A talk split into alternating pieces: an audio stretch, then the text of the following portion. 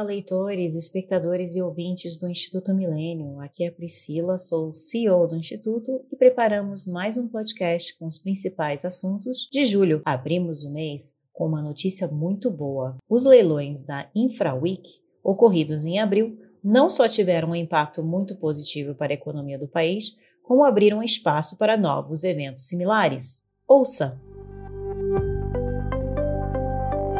É um cronograma é, que nós temos, né, que o governo federal já disponibilizou, é, ele mostra aí, né, que entre as concessões já realizadas, né, como o aeroporto, é, a SEDAI, né, a gente teve aí cerca de 30 bilhões de reais e os próximos da fila eles podem levantar ainda mais de 70 bilhões de reais em investimentos contratados. É, acho que o mercado ele tem acompanhado esse cronograma com bastante atenção é, e está porque ele está acontecendo de acordo com a previsão e a percepção do mercado. Né? Isso vem sendo muito bem conduzido pelo Ministério da Infraestrutura.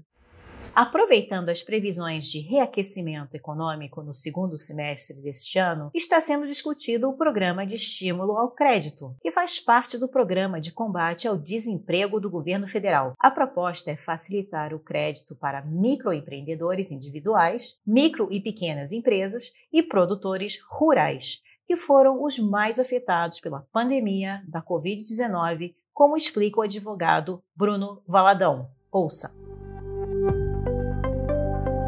Então a gente está falando aqui do pequeno salão de cabeleireiro, da pequena padaria, enfim, de outros serviços em, uh, em tamanho um pouco menor, e portanto e que dependem obviamente do, do atendimento da prestação de serviço presencial. A ideia do governo, portanto, é, é aumentar a oferta de crédito para essas pessoas, a fim de que essas pessoas, obviamente, tenham mais dinheiro disponível de imediato e consigam resistir nesse período que ainda é de retomada da economia. Falando sobre eventos políticos, na mesma semana em que comemoramos a vitória da aprovação do fim dos supersalários na Câmara dos Deputados, nos deparamos com a notícia de que a Lei de Diretrizes Orçamentárias de 2022 foi aprovada pelo Congresso Nacional, com um aumento de 2 bilhões para o fundo eleitoral. O advogado especializado em direito do Estado, Sebastião Ventura, conta que o financiamento público de campanhas começou durante a ditadura militar e é antidemocrático. Ouça.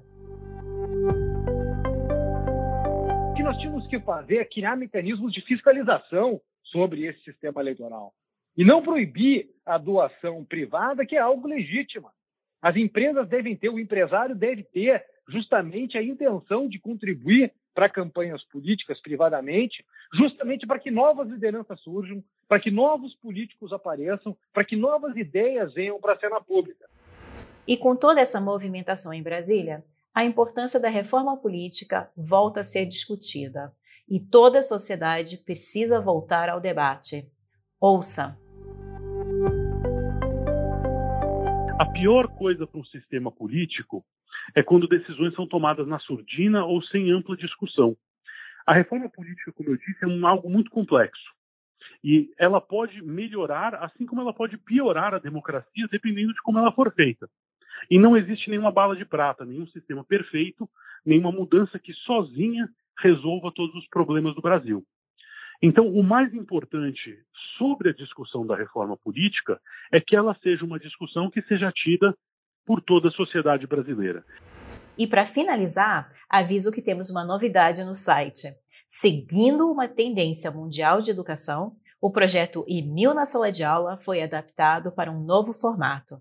A partir de agosto, ele passa a se chamar Aula Magna, com palestra-aula exclusivas com renomados especialistas do Instituto Milênio. As aulas magnas ficarão dentro do Clube Milênio, onde, além das palestras, aula, os associados podem acessar artigos, podcasts, webinários e até um curso exclusivo de Introdução à Economia. Não deixe de se associar ao Clube Milênio. Agradecemos a audiência e esperamos vocês no próximo mês.